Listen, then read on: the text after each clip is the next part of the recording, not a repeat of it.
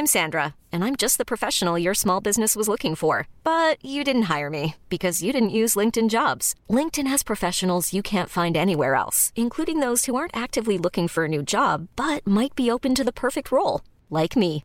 In a given month, over 70% of LinkedIn users don't visit other leading job sites. So if you're not looking on LinkedIn, you'll miss out on great candidates like Sandra. Start hiring professionals like a professional. Post your free job on linkedin.com/achieve today. Soit.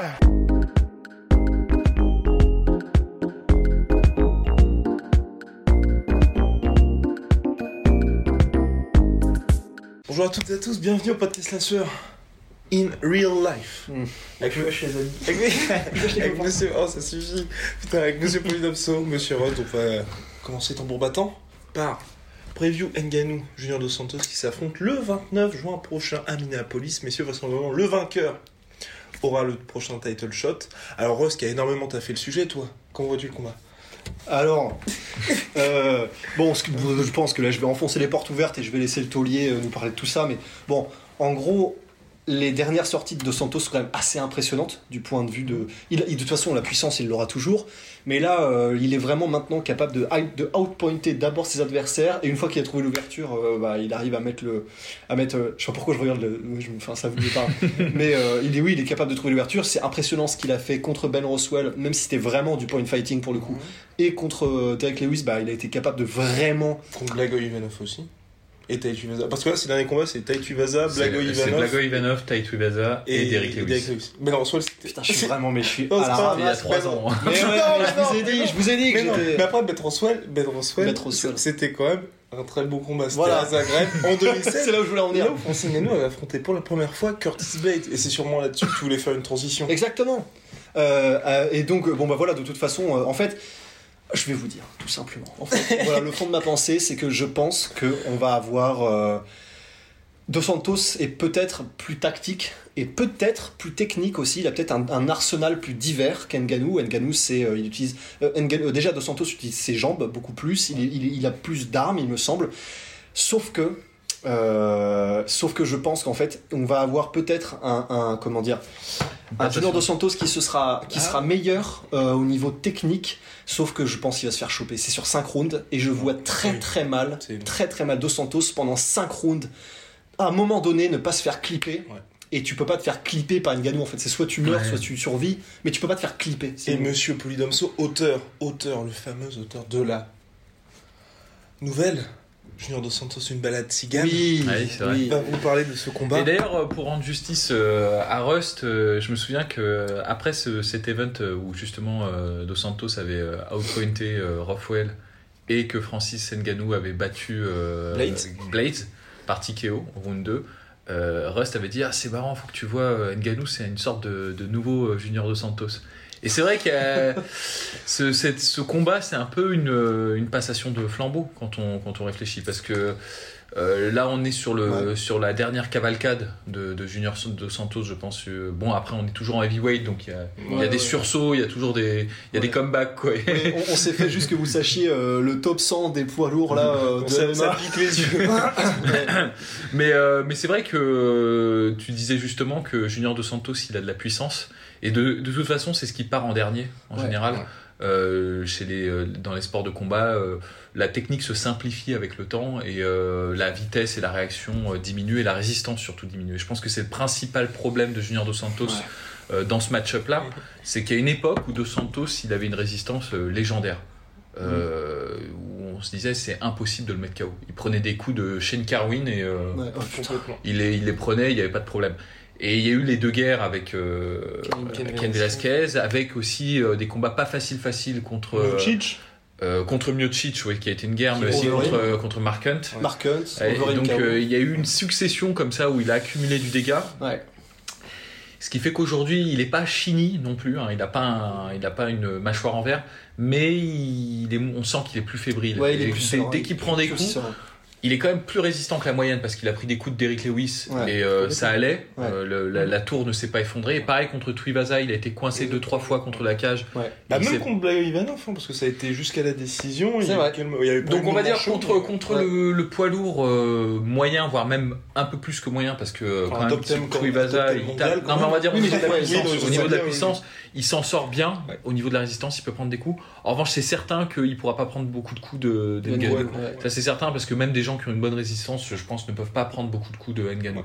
Donc effectivement, euh, ça va être un numéro de funambuliste pour euh, Funambule de funambule, ouais, somnambuliste. J'ai fait un mélange de funambule. Euh, aussi. il va être sur le fil du rasoir euh, sur, sur- pendant tout le pendant les 5 rounds et ça ça ça va être ça va être complexe en fait à gérer. Je suis d'accord avec toi en fait. je pense que techniquement il est meilleur, Mhm. Euh, enfin meilleur, plus complet Hmm. parce qu'il y a des choses que Ngannou fait mieux que, que Dos Santos. C'est et peut-être la chance qu'a euh, Junior Dos Santos, c'est que Ngannou c'est pas vraiment quelqu'un qui met vraiment la pression. C'est pas quelqu'un qui agresse beaucoup. Il attend et il contre. euh, et, et on a déjà vu Ngannou par exemple contre Derrick Lewis. Euh, ne pas savoir quand euh, déclencher en fait euh, ses actions. Je pense pas que ça va se passer comme ça parce que Ngannou là il a, un- il a une bonne confiance en lui. Complètement. Et il est sur un bon, un bon run, là, euh, Curtis Blade et euh, quand même euh, Ken Velasquez. S'il vous plaît, Ouais, les deux vous combats en tout, moins Excuse- 10 minutes euh, dans le- dans le-. Excusez du peu, ouais. Et donc, euh, je pense qu'il sera assez confiant. Euh, là, pour le coup, j'aurais. je- je- je- ouais, il faudrait encourager euh, Ngannou à faire ce qu'il a fait contre Stipe Miocic. Ouais, il bah avait oui. dit de ne pas faire contre Stipe Miocic, c'est-à-dire de Ouais. foncer dans le tas. Là, il aurait tout, tout à gagner à le faire contre Junior Ouais, Dos Santos. ouais. Mais c'est vrai que pour revenir sur ce que tu dis, euh, on n'a jamais vu encore de, ce- de Nganou contre un mec qui a un in and out aussi efficace Mhm. et un mec qui est vraiment capable d'être évasif pour un poids lourd avec un super footwork. On l'a pas encore vu ça contre Nganou. Donc pour le coup, même si je reste avec euh, personnellement Nganou par KO 50, probablement trop long. troisième round, ouais, je, ça va être vachement intéressant quand même. S'il se fait pas clipper les premières minutes, c'est quand même, même si c'est le monde d'Nganou, enfin le, le striking, bon, c'est ça fait longtemps déjà qu'il a pas affronté un vrai striker pur euh, dans le sens où il sait que ça ira euh, essentiellement en striking, mais je suis quand même curieux de voir comment est-ce qu'il fait contre un mec aussi complet et avec un in and out aussi efficace. Vraiment, ça va être intéressant. Bah, moi, je pense qu'en en vérité, euh, c'est pour ça que je dis euh, a tout à gagner à foncer dans le tas parce que le- Ouais. le- les défauts de, de Junior Dos Santos, on les connaît. C'est quelqu'un qui euh, recule très rapidement euh, Et pas de façon judicieuse. et ouais en ligne droite contre la cage. Qui n'a Et- jamais su euh, résoudre ça. Ouais, non, Ouais. non, il Ouais. s'est amélioré, mais vraiment à la marge. Mm. Euh, maintenant, il, maintenant, dès qu'il touche la cage, il sait qu'il faut sortir. C'est que- justement contre Blago Ivanov, il regardait Ouais, derrière mais, lui. mais oui, voilà, il Ouais, jette bah, des regards euh, dans la cage. Et euh, c'est vrai qu'il a jamais réussi à solutionner euh, ce problème. Et en fait, t'as pas besoin de. T'as pas besoin d'avoir le jeu de Golovkin pour pousser euh, Ouais. Junior Dos Santos contre la cage. Donc c'est vrai que Ngannou, il aurait tout intérêt à agresser, vraiment à rentrer Mais dans je le pense tas. qu'il le sait. à mon Parce avis. que même en- Fernand aussi. Parce Enfin, que je pense. ouais, je pense là, il pas avec Fernand Lopez, il s'entraîne uniquement aux États-Unis. Ah, parce que uniquement avec Dewey Ouais, Cooper Parce que justement, euh, Francis a cette confiance pour ce combat-là où il se dit vraisemblablement, euh, je vais pouvoir me contenter. Mais, de mais alors, euh, pour, pour, Ah pour, ouais. euh, pour- au-delà de ça, euh, c'est vrai qu'il faut pas non plus sous-estimer euh, Junior Dos Santos. Ouais. Et parce que je pense que sur le, la phase, on va dire, euh, au milieu de l'octogone, Mhm. Euh, certes, Junior, Junior Dos Santos peut se faire éteindre sur n'importe quelle technique, mais je crois que Ngannou n'a pas combattu pour le moment quelqu'un qui était aussi bon euh, dans l'agression. Ouais. Euh, parce que euh, on a tendance à oublier, mais Junior Dos Santos c'est un, c'est un bon boxeur euh, quand c'est lui qui, euh, qui mène le- la danse. Il a de très bons setups avec son jab et il va varier les niveaux pour ensuite installer ce- son bras arrière. Et euh, Ngannou, il a, il a pas, parce que même Stipe Miocic, il a pas ce genre en agression et Ngannou, il a jamais rencontré ça. Et le problème, c'est que Junior Dos Santos, il envoie quand Ouais, ouais, ouais, grave. très très fort. On l'a vu, il a mis KO euh, d'Eric Lewis. Donc euh, c'est curieux, moi je, je suis curieux Ouais. de voir ce que ça va donner parce que je pense que sur les premiers instants du combat, on aura peut-être l'occasion de voir euh, Ngannou rencontrer une nouvelle difficulté Ouais. qu'il n'avait pas Et rencontrée peut-être se prendre des jabs à répétition Ouais, et aussi, au oui. corps et tout, et ça peut peut-être le, le, le, le phaser un peu. Et voilà, bon si ça se termine pas euh, au premier accrochage où il y a un coup qui passe et, euh, et, euh, et Junior Dos Santos est, euh, est éteint, mais, euh, mais c'est vrai que je suis curieux de voir euh, ce qui va se passer. Et même s'il se fait toucher par, euh, par Junior Dos Santos, Ouais. comment est-ce qu'il va récupérer? Parce qu'il ouais. il envoie quand même Oui, un euh, Junior Dos toujours, Santos. Ouais, ouais. Cela dit, Miocic aussi, donc on sait que Je Ngannou a un pense, bon que, je pense qu'il envoie plus fort que Miocic. Moi, je pense qu'il Junior frappe vraiment Santos. différemment. En fait, c'est d'ailleurs, c'est- tu sais, tu te souviens, c'est Dos Santos. jamais non plus vraiment livré euh, dans le combat. Ouais, mais il en a mis des bonnes. Oui, oui, complètement, oui. Et, et surtout, euh, c'est euh, c'est Miocic lui-même qui disait que. euh, non, c'est Dos Santos qui disait à propos de Miocic, c'est le mec qui frappe le plus fort que j'ai jamais rencontré. Et après qu'il a rencontré Mark Hunt et tout ça. Et en fait, bah, c'est ce qu'on on l'a déjà plusieurs fois, mais Miocic, c'est juste un gars, c'est comme Carwin en fait. Ok, il est pas explosif et tu sens que le mouvement, c'est pas boum, un, un mouvement élastique, etc., un fouet. Mais juste, c'est une brique en fait. Hmm. Du coup, c'est pas la même manière de, de- de recevoir euh, un coup, je pense, quand t'es contre Dos Santos et Miocic, mais frapper aussi dur, je pense qu'il frappe aussi dur l'un que l'autre. Bon, messieurs, on ne le saura Mais jamais. oui, juste, il y a un truc quand même que je voudrais rajouter, vite fait. J'ai vu les interviews de Ngannou là récemment. Je pense que c'est du trash talking Oui, ah oui, gratos. oui. Mais il a quand même dit que euh, il ne croyait absolument pas à la ceinture noire de jiu-jitsu brésilien de Dos Santos. Et il a fait un peu une Chelsonen contre Noguera en disant euh, est-ce qu'il a eu dans une pochette surprise? Limite, il a quasiment dit mot à mot. hein.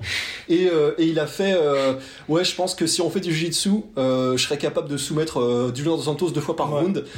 Alors ça, je sais pas, je sais pas, à voir. Bon, après, à la Lui seul décharge, à la, à la décharge, à la décharge de d'Ngannou, on n'a jamais vu Junior Dos Santos dans des phases au sol. euh, C'est vrai, parce qu'il a un tellement bon footwork qu'il est difficilement mettable au sol, sauf quand il est contre un mec comme Ken Velasquez. Mais même, euh, il, se, il se relève très facilement Ouais. aussi. euh, il fait, il se lance pas dans des euh, Ouais. techniques de Mais, je- mais justement, je me demande si Dos Santos aura peut-être pas un game plan à base de OK, on strike à distance et de temps en temps des petits takedowns. Bah, c'est la meilleure chose à faire Ah bah, bah. Alors, messieurs, Francis Golovkin contre Junior Dos Santos pour place au pronostic. Va-t-on faire plaisir à Black Hammer? Le suspense à son Ah oui, bah. Monsieur nous chouchou, hein. euh, Alors. non, mais alors. euh, en fait, je pense que du point de vue de la raison, vraiment, euh, il faut parier sur Ngannou. Ouais. Euh, là, pour le coup, euh, tout est, tout est bien aligné pour qu'il gagne. Ouais. Normalement, parce qu'on est vraiment sur une fin de carrière pour, euh, pour Junior Dos Santos.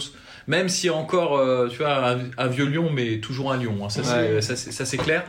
Après, j'ai un très mauvais pressentiment. Euh, Pour Ngannou Pour Ngannou, ouais, j'ai un très mauvais pressentiment. Ça fait un moment qu'il Euh, J'ai peur que euh, s'il ne rentre pas dans le tas directement au début en agressant et s'il essaye de faire ce qu'il fait d'habitude, c'est-à-dire attendre le contre pour euh, placer le contre, j'ai peur qu'il prenne un risque qu'il n'a pas besoin de prendre en fait contre, contre. Je, je pense que s'il va vraiment, s'il fonce dans le tas, il, il a 90% de chances de gagner Ouais. euh, dans les deux rounds en fait euh, Mhm. contre, contre Junior Dos Santos.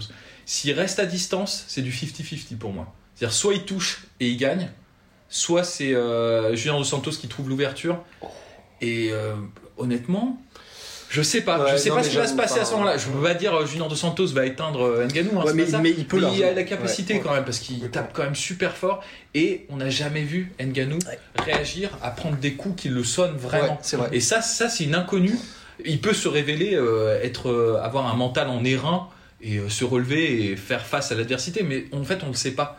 Donc moi, je, c'est pour ça que j'ai un mauvais pressentiment parce que il y a une inconnue euh, dans, dans l'équation. Alors que Junior Dos Santos, on sait que même quand il prend des coups, même quand il va au sol, il va se relever, il va revenir. et Il faut vraiment que tu le termines. Cela parce dit, que- contre Miocic, quand même, il a été très très mal en point et il a jamais abandonné. Oui, et même au quatrième, il continuait à avancer. il a jamais pris de coups durs contre Miocic. Quelques-uns, mais pas qu'ils l'ont sonné, c'est vrai. Il a, il a jamais mais des coups durs, il en a était- pris. Mais... Il était, en fait, si tu veux, il s'est cramé contre Miocic. Et c'est une des pires euh, sensations. hein. Je, je, je retire à rien son effort parce que quand t'as plus d'énergie Ouais. et que tu sais que tu dois retourner. euh, Bah surtout te le quatrième round, c'est quoi 88 coups encaissés, 3 donnés, enfin c'est... Oui, non, c'est Ah non, monstrueux. non, mais c'est, alors, il, a, il a le mental pour tenir euh, dans, dans une situation où les choses sont, vont pas en sa faveur. Moi, c'est qu'est-ce qui se passe quand il est sonné, en fait? Ouais. Et ça, C'est ouais, une expérience qu'il faut, Ouais, il faut l'avoir vrai. vécu. Tu peux pas savoir tant que tu l'as pas vécu. Donc moi, je me dis, euh, s'il rentre pas dans le tas comme ça, en faisant jouer son physique et en capitalisant un maximum sur les défauts de, de Junior Dos Santos et qu'il essaye de faire du, pour le coup du Ngannou qui marche, ce que je lui conseillerais de faire dans 90% des autres cas, bah, c'est, il prend un risque. Et Ouais. là, là, pour le coup, j'ai mauvais pressentiment pour Ngannou parce que je suis fan d'Ngannou évidemment. Et, euh, et, et parce que Junior Dos Santos, il est pas mauvais quand même. Ouais. Il est vraiment pas mauvais. Alors Rust. Bah, Ah bah t'as Oui, pas donné le... oui, Alors prono, prono oui, quand même, tout ça promet, euh, prono quand même Nganou. Nganou, KO, troisi- deuxième, deuxième round, deuxième round. Ouais, moi je mets Ngannou KO troisième. Ouais. Ouais. Je pense qu'on va avoir des beaux moments de Junior Dos Santos où il va réussir à bien outpointer les, les coups au corps, etc. Mais il va se faire. Je vois pas comment il peut ne pas se faire catcher. S'il ne se fait pas catcher avant. Euh, catcher, euh, pardon. En catch Attrapé. de ça. attrapé euh, par, par, euh, par Dos Santos, mais j'ai. je, je vois, je pense quand même il a un tellement bon menton que euh, je, je, je vois mal Nganou euh, se faire one punch knock, euh, knocked out. Tu vois. J'ai Ouais. du- J'ai du mal, du Ouais. coup. euh. Mm, Moi, je sais pas, c'est en fait Ce la façon dont oui. je, de- Ouais, dont je vois les choses, c'est que le risque qui, qui risque d'arriver, c'est que je pense qu'Enganou est super efficace dans les deux premiers rounds. Mhm. Vraiment, Oui, on est tous d'accord oui, pour dire oui, ça. Et euh, le problème, c'est que s'il se fait attraper euh, dans les deux premiers rounds, il sera peut-être pas KO, mais ça va lui cramer en fait son potentiel offensif.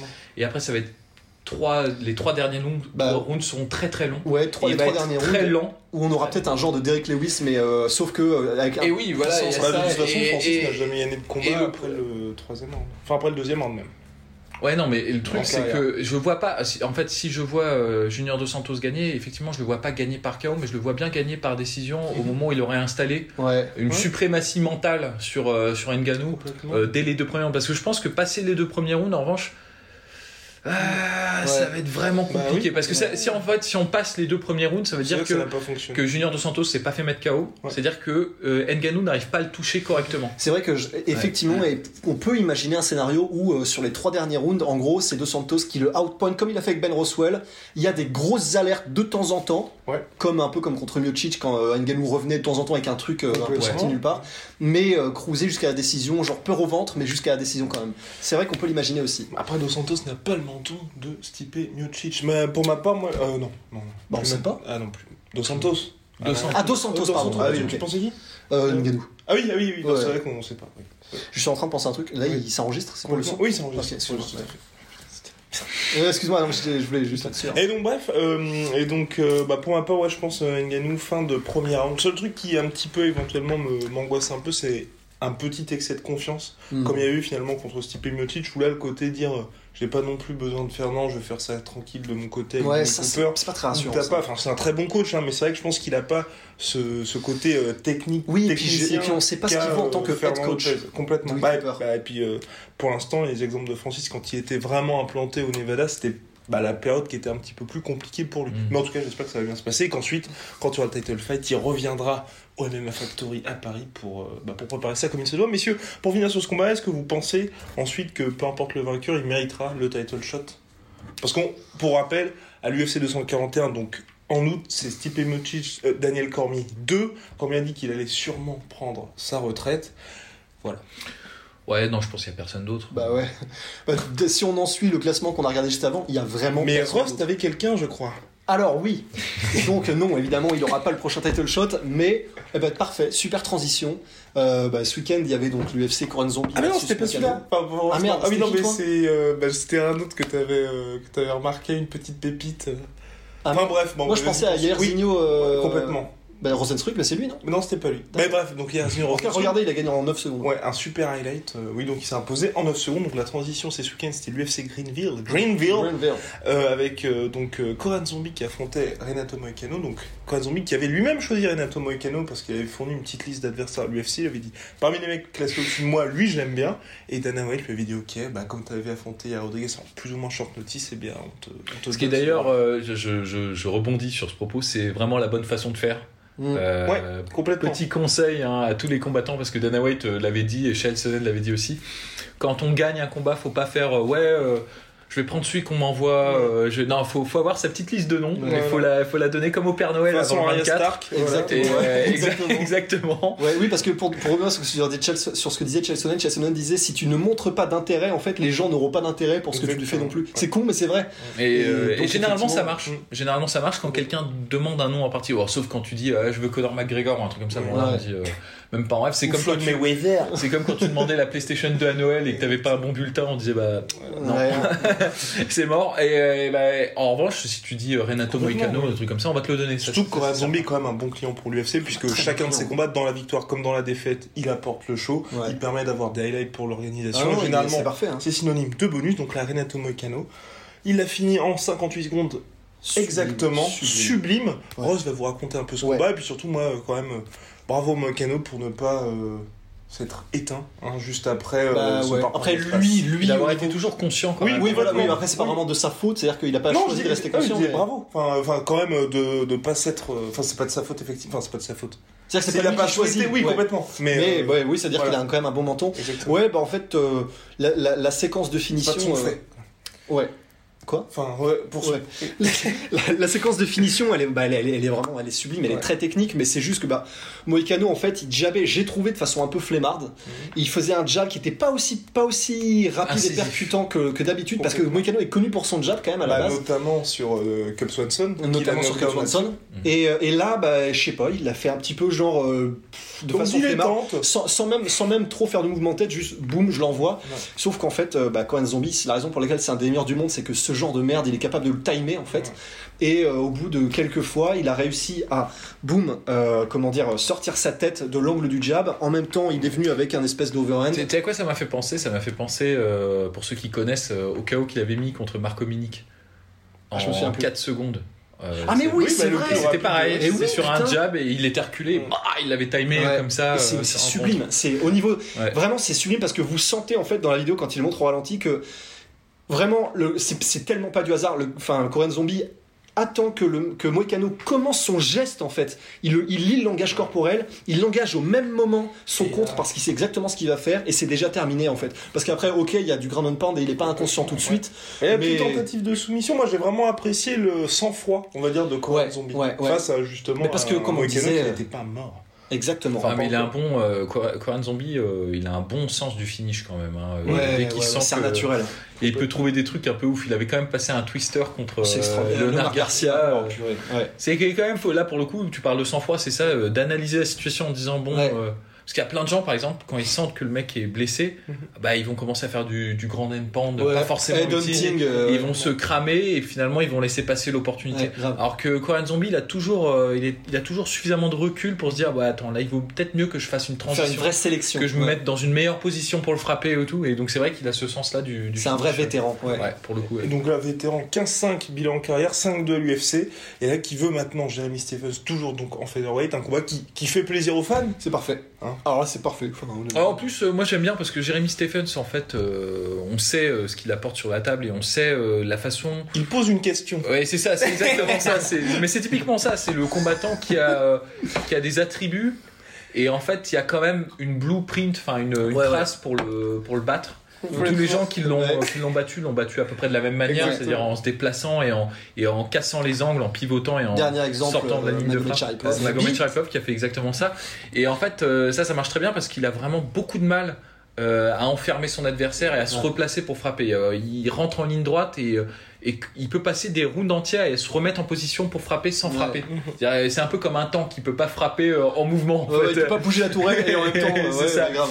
Et, euh, et donc on pourrait se dire bah ouais euh, donc euh, Korean Zombie pourrait faire ça et ce serait pas un super combat sauf que euh, Korean Zombie euh, euh, il va il va au charbon Ouais. donc ça va être un combat euh, super intéressant pour ça. Ouais, ah, ça va être sublime. Il va pas prendre la, la voie facile pour Ouais, battre euh, euh. Jeremy Stevens. Ça s'annonce passionnant. Ah ouais, ça va Et être. puis il aurait pu avoir une superbe transition avec le Bare Knuckle FC avec euh, Leonard Garcia qui va bientôt affronter Jason Knight, mais non, nous avons loupé ça puisque donc le- ce week-end il y avait Paulie Malignaggi contre euh, l'ami euh, Artem, le ah, GOAT. l'ami Artem Lobov, aka le GOAT. Bien évidemment, c'est une plaisanterie parce que bah voilà donc Artem Lobov qui est surtout connu pour être le sparring partner et coéquipier de Conor Ouais, McGregor. qui commence à se faire sa propre carrière. oui, c'est vrai que Toujours grâce à McGregor, oui, parce que. Maïnadji Artem, c'est quand même grâce à Connor, mais. Donc ce combat se faisait au Bare Knuckle FC, donc euh, ancien champion du monde de boxe, qui est aujourd'hui maintenant analyste et puis qui est aussi connu lui pour le coup un peu grâce à Conor McGregor des, des fans en- entre guillemets qui regardent le sport de loin Ouais. pour avoir fait les fameux sparring en amont du combat Mayweather McGregor. Il y avait eu les, tout ce qui avait fuité, hein, vous vous souvenez. Donc il y a eu ce combat-là. Artemov s'est imposé par décision unanime à la surprise quasi générale. ouais. Alors? Bah ça confirme que le, le, le bar knuckle ça n'a rien à voir avec, euh, Ouais. avec la boxe. Ouais. Parce que ce qui s'est passé vraiment, c'est ce qui s'est passé pour tous les pro boxeurs qui sont passés au bar knuckle. C'est que au bout du deuxième, c'est deuxième ou premier Deuxième. round Deuxième. round, Ouais. euh, euh, s'est pété la main euh, Cool. et donc à partir de là, il a boxé en manchot pendant euh, le reste du combat. Parce Et- qu'il y a vraiment eu un avant-après. hein, Ouais, vraiment sur les deux premiers rounds, il a géré. Mais même après, il a pas pris beaucoup de Non. coups. Il s'est Ouais. bien démerdé euh, parce qu'il est, il est, il est meilleur boxeur. C'est même pas comparable. Artem Lobov, c'est pas un, pas un très très bon boxeur. Mais justement, euh, bah, on t'enlève une arme, Mm. t'en as plus qu'une après pour gérer. euh, c'est compliqué quand même.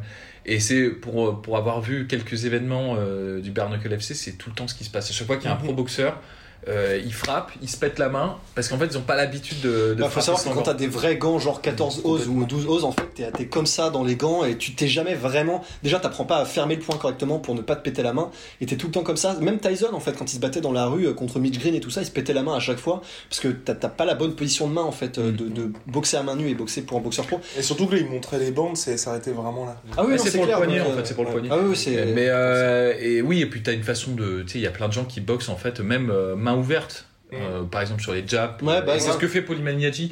Polymaniaji, il a un jab qui est très rapide. euh, mais parce qu'il boxe carrément, il envoie des gifles en fait. Et ça se voyait euh, après au ralenti, tu voyais dans ce combat contre Artem, il frappait sur le front et Artem rentrait, tu voyais son poignet qui se tordait. J'étais genre, oh, ouf, Ouais. aïe, là ça fait mal. Mais, mais cela dit, pour rendre aussi à Artem, c'est que. Il faut quand même avouer aussi un truc, c'est qu'en post-fight, euh, Polymaniaji, a- il a, il a fait beaucoup d'excuses. Euh, et, et Artem, apparemment, s'est pété la main aussi. hein. Faut, ça, euh, faut, Oui. faut, faut quand même C'est- le dire. faut le savoir. J'hésitais à le dire, mais allez, allons-y. Ça faut Oh le savoir. mon Dieu. Il, a, il s'est il s'est pété la main aussi. Ouais, en gros, il avait une main qui ressemblait à un, un, un, un extincteur. à la tête d'Artem Lobov. Ouais, voilà.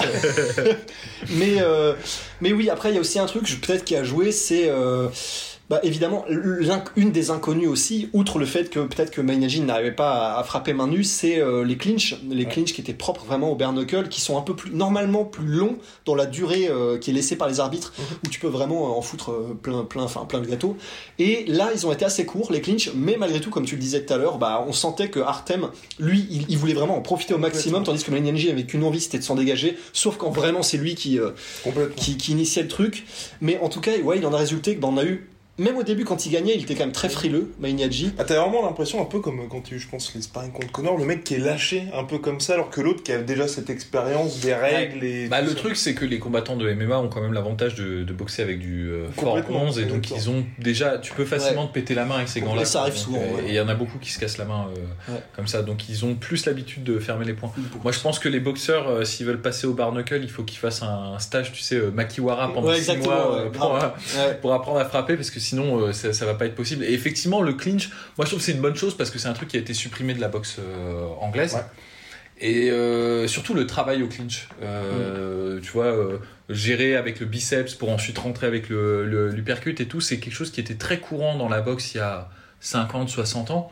Quand on voit des films d'archives et des trucs comme ça, on le voit, c'est, partie intégrante du sport. Ça a totalement disparu. Mhm. Et c'est peut-être un des rares avantages, je trouve, du, du bar knuckle, c'est que ça réintroduit ça. Ouais. Et c'est vrai que les boxeurs sont complètement démunis euh, par rapport à, à ce truc-là, parce qu'il y a Ouais. beaucoup de, de choses que tu fais quand tu es boxeur qui sont complètement nullifiées par un clinch. Par exemple, tu sais, arriver à courte distance pour, euh, tu vois, bob and weave, bah, si tu poses ta main comme ça sur la nuque et t'appuies sur la nuque, bah, tu vas pas pouvoir bob and weave, quoi. C'est pas Ouais. possible. Et en fait, ça, ça change radicalement euh, le jeu et ça change radicalement le sport. Ça n'a rien à voir. Un Ever catch yourself eating the same flavorless dinner three days in a row? Dreaming of something better? Well, HelloFresh is your guilt free dream come true, baby. It's me, Kiki Palmer. Let's wake up those taste buds with hot, juicy pecan crusted chicken or garlic butter shrimp scampi. Mm. Hello Fresh. Stop dreaming of all the delicious possibilities and dig in at HelloFresh.com. Let's get this dinner party started.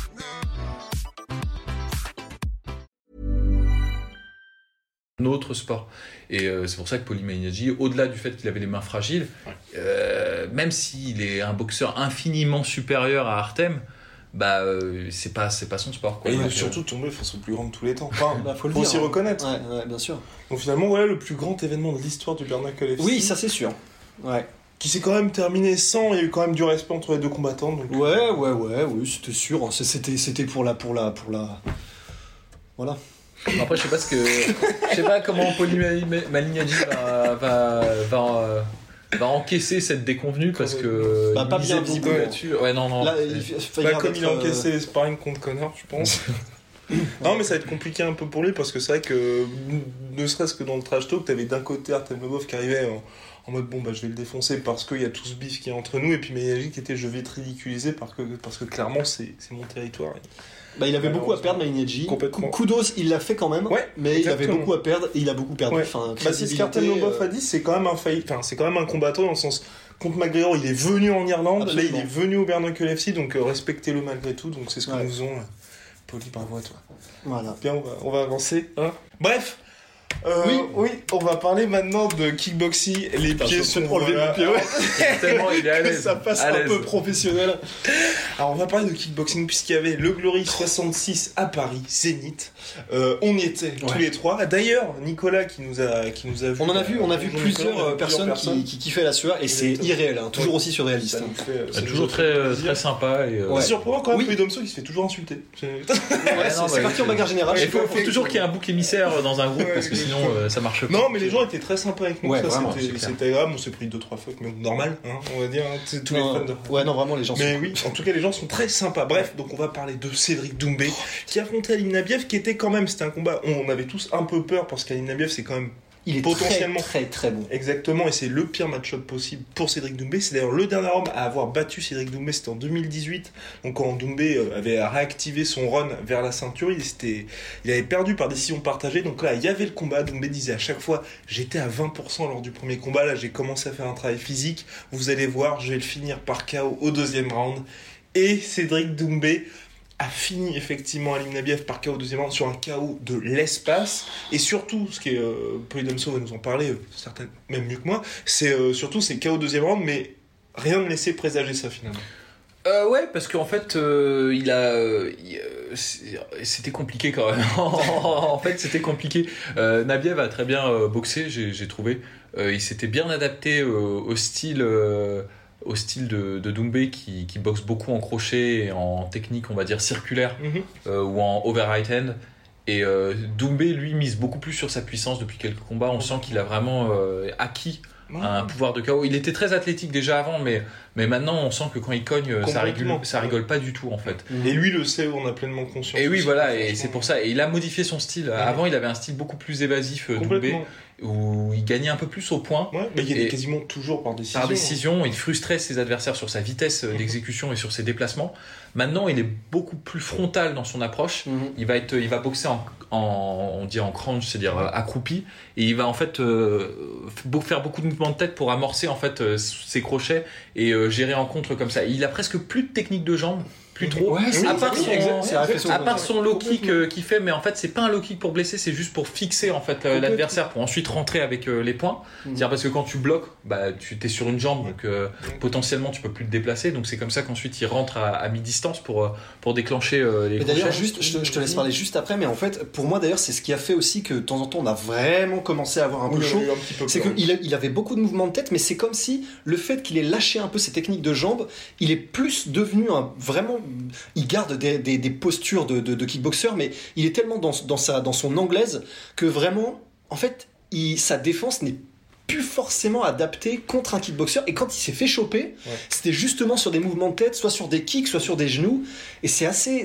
Vraiment, on a, on a quand même eu peur des Oui. fois. Bah après, à sa décharge, il est, il est beaucoup plus offensif qu'avant. Donc Ouais. déjà, quand tu es très offensif, tu t'exposes. Ça, c'est c'est évident. Et il était contre quelqu'un qui était beaucoup plus grand que lui aussi. Donc euh, il fallait casser la distance euh, constamment. Euh, D'ailleurs, Nabiev n'a pas trop misé sur sa distance. Il n'a pas cherché vraiment à Ouais. maintenir. Il s'est mis en fait à sa, à sa hauteur. Il a fait ce pari-là. Euh, Ce qui était technique, hein, parce que quand tu es plus grand qu'un adversaire, si tu frappes vers le bas, on en avait déjà parlé euh, quand on avait analysé le combat euh, Joshua contre Ruiz, bah, en- mécaniquement, t'as pas ton épaule pour te protéger. Si tu frappes à, à- à- tu vois, à, à ta hauteur, t'as ton épaule et donc tu peux pas passer par un crochet par-dessus. En tout cas, c'est plus compliqué. Mais si tu frappes vers le bas, bah, vous voyez, l'épaule elle est là et donc du coup, euh, il y a le menton qui est découvert. Donc en fait, ce qu'a fait Nabiev, c'est qu'au lieu de rester très haut, bah, il s'est mis vraiment à, à peu près à la hauteur de, de Doumbé pour pouvoir boxer avec lui. Mais ça n'a pas empêché de, de se, de se faire attraper. Néanmoins, c'est vrai que Doumbé, à chaque fois qu'il rentrait, et surtout comme il rentrait en technique large, bah, il y avait toujours, euh, ça venait avec un certain prix en fait. Et il prenait toujours des coups euh, dans l'entrée. Mais après, à sa décharge, il avait vu ce qui s'était passé lors du premier combat où effectivement, c'était une- il avait un game plan différent, il s'était incliné. Donc là, il fallait Mm. aussi qu'il change radicalement les choses. Non, et puis je pense qu'il a très confiance en sa, en sa puissance de frappe. En et- fait, c'est ça.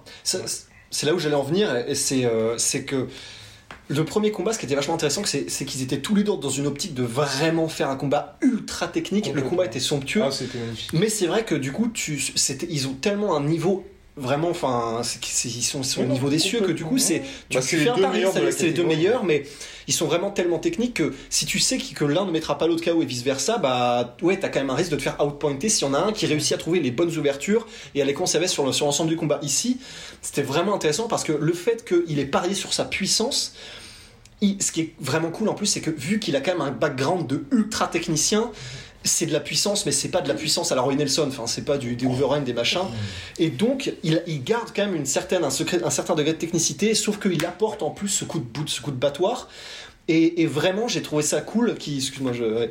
j'ai trouvé ça cool que euh, j'ai trouvé ça cool justement qu'en fait il fasse ce pari de la puissance alors qu'il pourrait y aller techniquement. Bah, en fait, il est passé.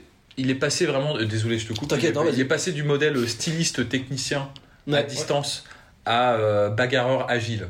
C'est-à-dire qu'il a Bah, toujours. t'as euh, résumé en deux mots ce que bah, je euh, voilà, c'est-à-dire c'est qu'il est dans le brawl quand même maintenant, on peut, on peut le dire, mais il a quand même suffisamment conscience et un, suffisant, euh, un bagage technique suffisamment élevé pour ne pas trop trop prendre de risques. Parce que même quand il a pris des coups contre Nabiev, il a toujours su se retirer au moment où il fallait pas s'entêter, tu vois, s'entêter dans les moulinets. quoi. Ouais, Parce, ouais, que grave. contre, parce qu'il y a plusieurs moments où quand il rentrait en crochet, bah, Nabiev soit le sanctionnait avec un genou, Ouais. soit le contrait avec un, Bah, c'est ce qui avait crochet. manqué lors du premier combat d'ailleurs. Enfin, il s'était fait plusieurs fois toucher assez durement où il n'y avait pas eu justement ce sang-froid pour dire là, Là, il faut se retirer, Ouais, faut prendre du recul et tout.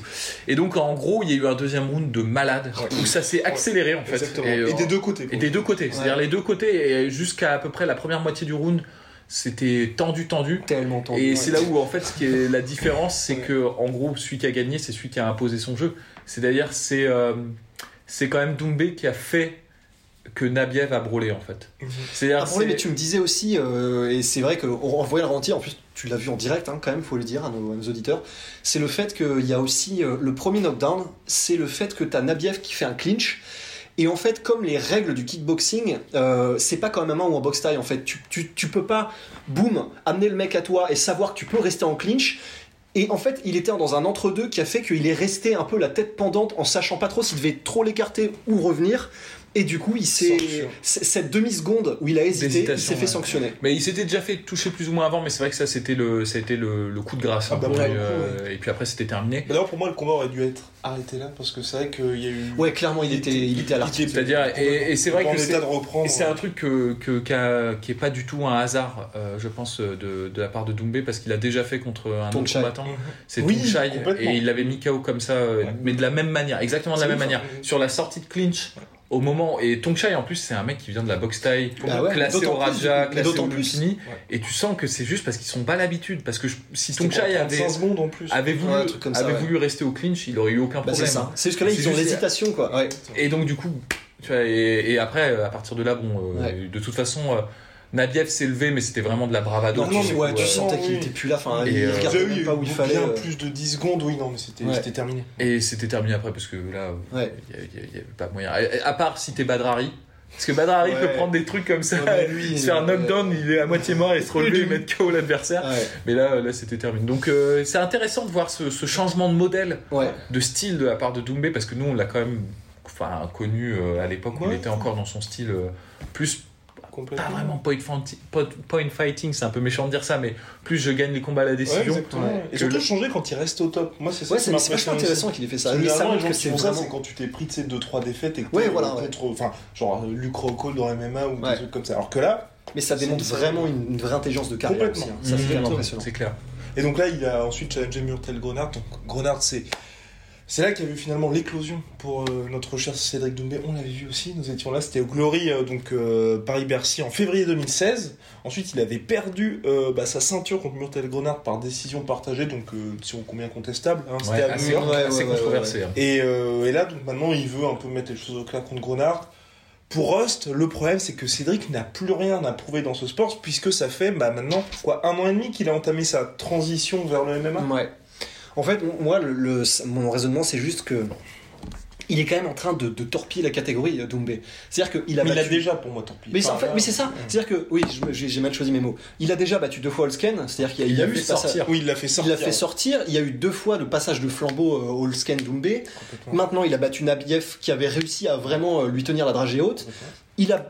Ok, il faudrait qu'il fasse une belle contre Gronart, mais moi ça m'intéresse même pas en fait. Parce que surtout que Grenard, maintenant, aujourd'hui, dans une. Enfin, sa dynamique de carrière est complètement opposée. Ben ouais, c'est plus, c'est pas le, c'est pas un Gronart, un Gronart qui monte. Je sais pas comment je voulais le prononcer, mais j'ai hésité. mais, Oui, euh, mais voilà, en fait, c'est pour ça, c'est. là, je suis en train de me dire, mais qu'est-ce qu'a à gagner, à part peut-être euh, pécunier ou je sais pas, mais qu'est-ce qu'a à gagner Doumbé à rester au kickboxing, sachant que il a torpillé sa catégorie, il a déjà commencé dans l'entraînement sa transition vers le MMA. En fait, je me dis, maintenant, il n'a plus que des choses à perdre à rester au kickboxing, en fait. Moi, tu... Moi, je me dis peut-être un peu cimenter, entre guillemets, son héritage et vraiment devenir une star. Parce que pour l'instant, c'est pas encore une star. Il On commence. parlait du fait que c'était. Mais voilà, c'est Ouais. ça en fait. C'est il commence. Et je pense que s'il fait du MMA, t'es dans des organisations mineures, c'est peut-être pas, t'as pas de deal avec l'UFC Fight Pass et tout. Et hier, au Glory, t'avais l'UFC Fight Pass qui poussait à fond tout, tout le chaos. Là, bah, vous avez bien vu le public, il s'était complètement fou. Nous Mais aussi, hein, je- oui, oui. fait, Est-ce que je peux faire une parenthèse? Oui. Garde ton idée juste. Oui. C'est juste, je voulais remercier Cédric Doumbé déjà. On n'a pas pu le voir après, mais Oui. euh, je voulais remercier parce que je crois, que c'est même pas je crois, c'est la plus forte émotion, je crois, que j'ai jamais eu dans un combat. Non, mais sans déconner, on était à côté l'un de l'autre, Ouais. sans déconner. Bah, en fait, On je- était juste à côté du, euh, du fan club d'Alim Nabiev en plus. Ah oui, Mais oui, d'ailleurs, euh, oui, qui a, qui a- qui tapait du pied il, a après. fait, il a tapé du pied après. ouais. Mais, mais ouais, en gros, j'avais encore jamais vécu ça ou pendant un combat. C'est-à-dire, en vrai, c'est-à-dire qu'on a vu des, des milliers de combats à la télé et sur les Andes, mais en vrai, d'avoir une réaction comme ça éruptive où en gros, tu- je me suis levé en mode. Et vraiment, c'était, tu pouvais pas t'en empêcher. C'est-à-dire que le combat était exceptionnel. Il y, avait vraiment des enjeux. Ça allait de part et d'autre. En plus, c'était Doumbé Cocorico.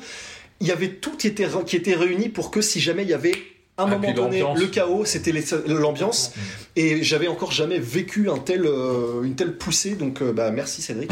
Donc avant que Rosnan coupe, parce qu'il peut pas s'empêcher, de monopoliser la parole. Oui, Non, bah, je, je sais. Non mais pardon. Non mais c'était donc pour dire que juste que Doumbé là, c'est il a l'occasion vraiment de devenir une vraie star, de capitaliser avec les fans sur les réseaux sociaux et tout. Et j'ai pas envie de le voir arriver en MMA et qu'il lui mette direct des sales match-up pour que bah tu vois finalement il, il perde avant même d'avoir complètement entamé sa transition. Non, certes, certes, je comprends, mais après c'est vrai que d'un point de vue compétitif, je pense qu'il n'y a plus Mais ça, personne euh, dans la KT. Mm. Euh, il y a, on a vu, euh, on a vu, on a vu, on a vu, euh, on a vu Amicha euh, qui est Oui, classé ouais. quatrième, qui a fait une belle performance. Super. Mais faut Et- attendre un peu, faut attendre. Bon, Ah, après- encore un, un ou deux combats. Voilà, c'est ça, c'est que le mec contre qui il a combattu, c'était pas du tout au niveau. euh, ouais, c'était Ouais. clairement à faire valoir. Ouais. Ça, ça s'est Ah, vu. il, a- field. il a- il avait pas, la- Ouais. pas du tout la volonté de, de, de combattre ce soir-là. Euh, éventuellement monter en middleweight combattre Pereira, mais il a un peu écarté l'idée. Oh, non, non, Chaud, chaud, c'est chaud, chaud, oui, chaud, je suis chaud, entièrement chaud. d'accord. Je sais pas. Non, il peut, il a, mais, il peut. mais il a aussi les chances de se faire mettre Oui, KO. Après, c'est vrai mais, là, ce sera un vrai challenge. C'est Oh, ça que je veux dire. C'est que, parce que Pereira, il terrorise sa KT. Bah hein. oui. Ouais. Ouais. mais, Et donc voilà, il y avait Kishenko, mais oh, Ouais, j'ai petit, petit inside, petit inside, Kishenko était juste à côté Oh, de nous. c'était extraordinaire. C'était magnifique. Ouais. Euh, D'ailleurs, je l'ai pas reconnu au début parce que le mec a quand même pris. euh, C'est un tank. C'est un tank. hein, c'est il s'entraîne monstrueux. vraiment beaucoup, c'est pour ça. Ouais. Ouais, non, mais. à Barcelone. Mais, tu sais, ce gars-là, il a changé physiquement. Faudrait faire une photo de quand il avait après. 18 C'est ans et quand il a euh, aujourd'hui. C'est plus le même homme, même au niveau du visage. Déjà, il a pu, il a pu déjà de, de différence entre l'arrière de sa tête et son dos. En fait, c'est un, c'est un, c'est un plat. c'est comme euh, Drax euh, dans, dans le dans Le destructeur. Ouais, c'est-à-dire qu'il y a, il y a plus de nuque en fait. C'est. Et il n'y a plus de nez aussi. C'est Oui, c'est étonnant. ouais. mais non, mais bref, on, Oui, bref, on on- adore Kishenko, hein, Ouais. on se moque pas du tout. Et d'ailleurs, il était juste à côté de nous. Mais après, je pense que en fait, c'est infaisable comme match parce que Kishenko, il est au Kunlun. C'est ouais. Il est même plus Walter White. Et surtout, ce que tu disais aussi, c'est qu'il est dans une dynamique qui est maintenant totalement différente. Il y avait d'ailleurs un de ses partenaires, c'est pour ça qu'il était là, euh, de, de Barcelone. Maintenant, je pense plus qu'il s'entraîne aussi dur qu'il ne s'entraînait avant. Et je sais pas. Bah, la dernière chose qu'il a fait, Kishenko, c'est qu'il a combattu trois personnes différentes le même soir. Il a fait un combat d'exhibition comme ça en Chine où il a combattu trois kickboxers à différents, un round, un round, un round. Tu vois. Non, Donc il est dans, il est dans des- dans dans- dans d'autres objectifs, Ouais. d'autres. Mais, mais- mais euh, tout ça, pour, pour en revenir effectivement à Doumbé, c'est vrai que je pense pas non plus qu'il ait grand chose à gagner parce que, en fait, les gens, je sais, les gens vont nous chier dessus parce qu'on on- on tire un peu à balles réelles sur Demetrius Johnson, mais ça peut finir par faire du Demetrius Johnson dans le sens où il va affronter que des gens qu'il a déjà, soit qu'il a déjà battu, soit qu'il a. Non, c'est vrai, mais, mais dans le sens. euh, il a besoin soit d'un Némésis, soit d'un mec qui vraiment le tire vers le haut. Et maintenant, les gens qui le tirent vers le haut, ça y est, il les a battus en fait. Une dernière, pour moi, une dernière contre Grenard, C'est ça. là, il aura Ok, vraiment ouais, dans ce cas-là. Dernière contre Grenard, si jamais Ami- Amisha a eu le temps de sniper quelques mecs, Ouais. il bat Amisha, Ouais. et puis dans ce Et cas ce serait triste quand même, parce que si, si alors juste euh, dernière chose, si Doumbé euh, éclate Grenard et qu'il part pas directement faire du MMA et qu'il met une toise à Amisha, bah, Mm. c'est-dire qu'il tue un peu le Exactement, successeur. Et puis complètement. ensuite il se barre, donc ce serait genre Ouais. ah ça ferait une Aldo euh, Moicano un peu, ça ferait Ouais, C'est un peu ça. Ouais. Affaire à suivre.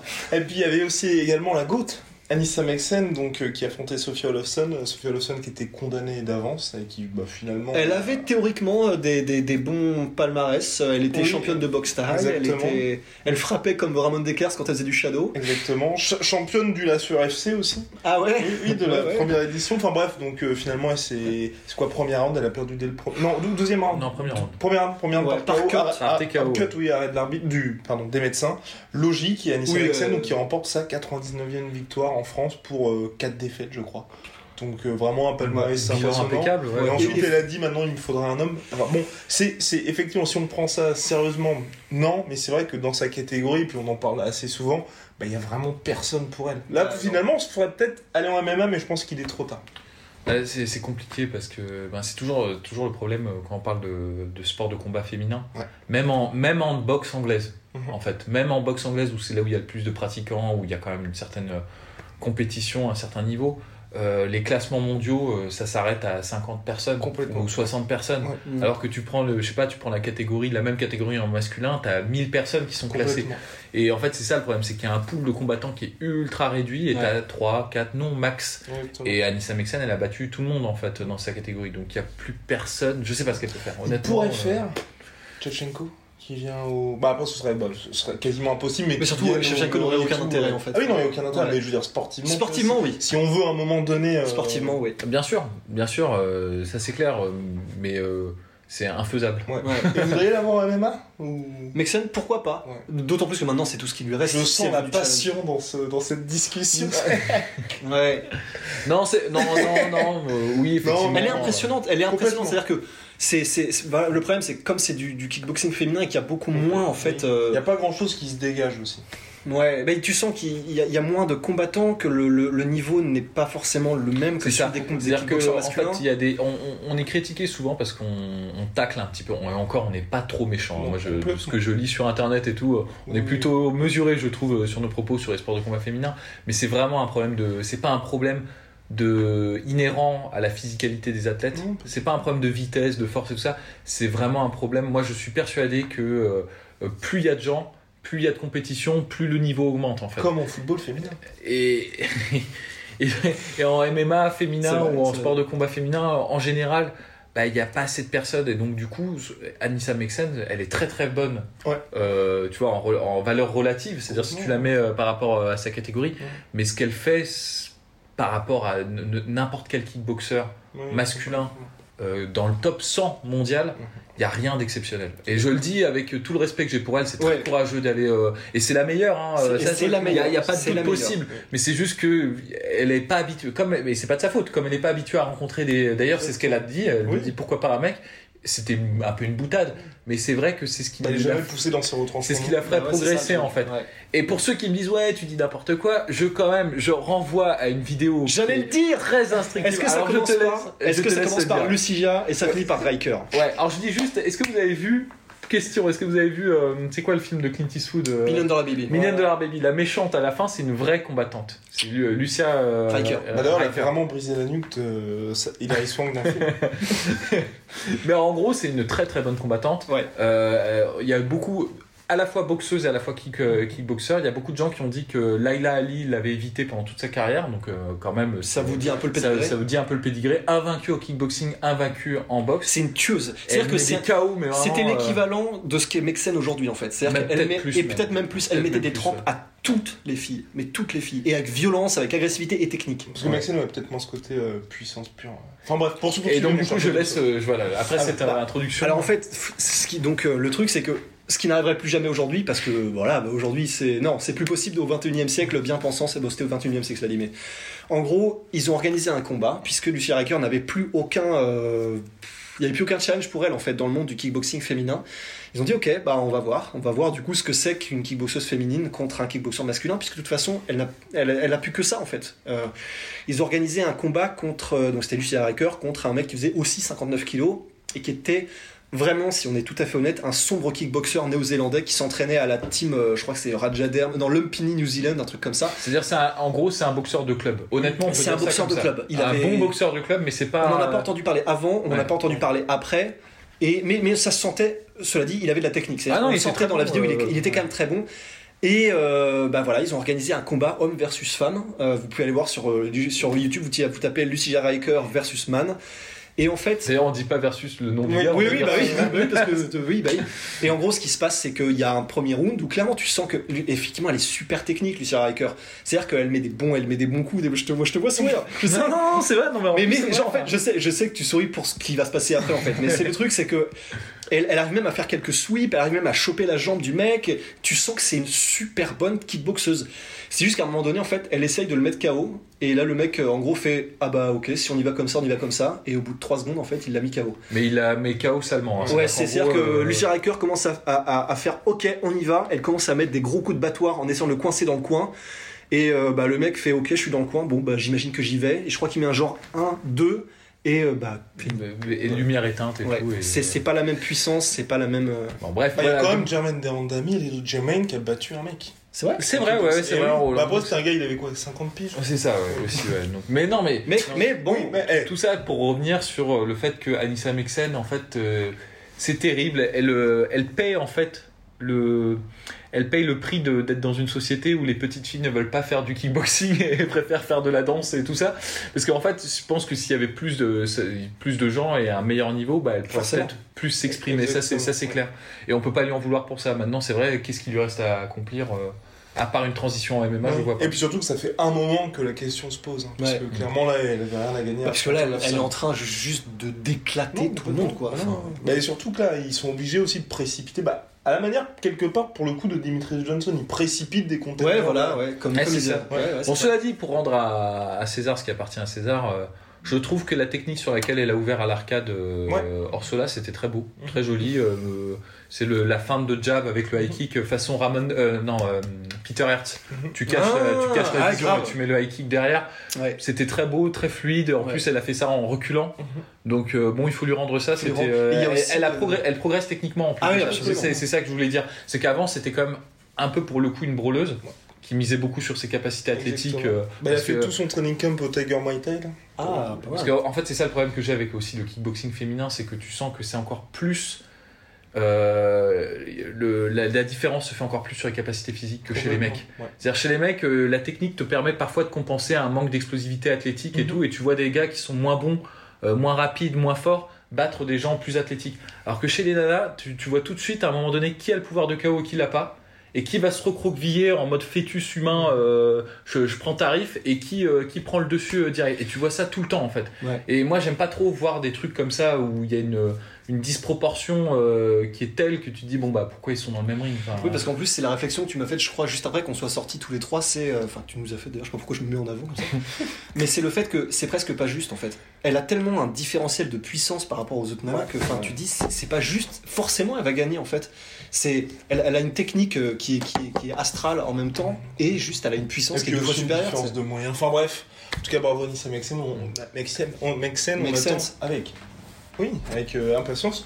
Ton retour sur le ring. Petit Ouais. point rapidement sur la boxe, puisque messieurs, Alexandre Usyk, le- un, des, un des hommes que nous Bah, apprécions là, je- particulièrement, euh, donc il va monter en poids lourd, là c'est c'est officialisé. Il n'affronte pas donc Takam puisqu'il était blessé au biceps, mais étant le, la poule aux odeurs de la WBO, puisqu'il était propriétaire de la ceinture Cruiserweight, il avait remporté les euh, World Super Series. World Super Series, exactement.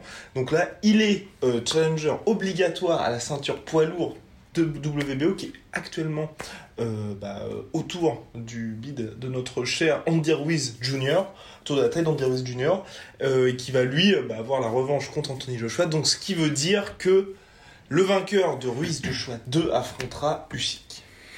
Alors moi je suis un peu, euh, je suis un peu euh, partagé sur ce truc-là. Je suis content que qu'on voit euh, s'exprimer au plus haut niveau, mais j'aurais bien aimé un petit combat de chauve quand même en, en poids lourd parce avant. que là, ça fait c'est un peu brutal. Ça fait un bon quand même. Ouais, Il y a quand même un bon, même si Usyk a l'expérience et qu'il a déjà, on rappelle, en amateur, il a déjà combattu des poids lourds. Euh, Après, il y a un notamment, petit c'est peu de temps l'exemple, c'est qu'on ressort toujours à chaque fois, mais il a battu Joe Joyce. Ouais, C'est toujours bon. Quatrième Ouais, bah fois oui, qu'on le dit. Oui, non, mais c'est sûr. Mais, mais voilà, mais c'est vrai que passer directement en boxe professionnelle, rencontrer euh, Andy Ruiz ou Anthony Joshua comme ça, comme premier combat d'accueil, c'est chaud quoi. C'est chaud. Et ça, ça m'embête qu'il catapulte en fait euh, Usyk comme ça parce que je pense qu'Usyk, si tu le, si tu lui fais gagner 2-3 combats, il y a moyen de le vendre comme le, le nouveau euh, Holyfield. Ouais, mais complètement. Et, Tout à ce côté euh, menace venu de l'Est, tu vois. Ouais. Et voilà, et alors que là, bon, bah, il y a moyen qu'il se fasse mettre KO Complètement. euh, Dès son premier combat en dès poids son lourd. premier combat en poids lourd et que tu éteignes la, la hype Ouais. définitivement parce qu'après. euh, C'est Ouais, très compliqué. Bah après, la, la chance qu'il a, c'est comme c'est après la revanche qui est prévue pour novembre-décembre, il pourrait peut-être lui caser un combat. J'espère. Mais voilà. Ah. c'est ce qu'on espère tous. ouais, moi je pense que c'est ce qu'il faut. faut qu'il fasse ses, euh, ses marques en. Et du même calibre qu'un Takam, c'est-à-dire un mec quand même très très chaud, Complètement. mais euh, qui soit euh, pas encore pour le titre et pas un, pas un des top 4. Tony Oka. Ah. Bref, messieurs, bien, bah voilà, c'était euh, le, le podcast de la semaine. Ouais.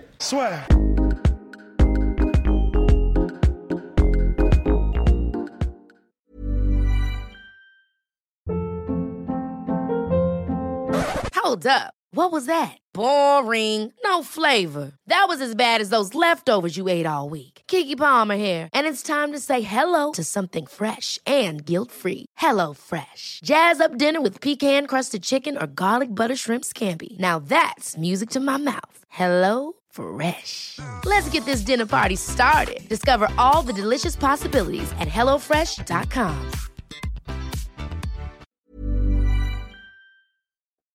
Et voilà, c'est la fin de votre épisode du podcast La Sœur. Si ça vous a plu, n'hésitez pas à nous mettre les 5 étoiles sur Apple Podcast ou sur Spotify. Vous pouvez aussi nous laisser un petit commentaire, ça nous aidera beaucoup.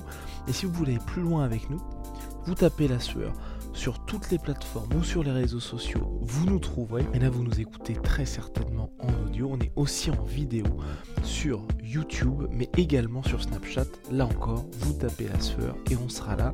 Merci de votre fidélité et à très vite pour de nouvelles aventures.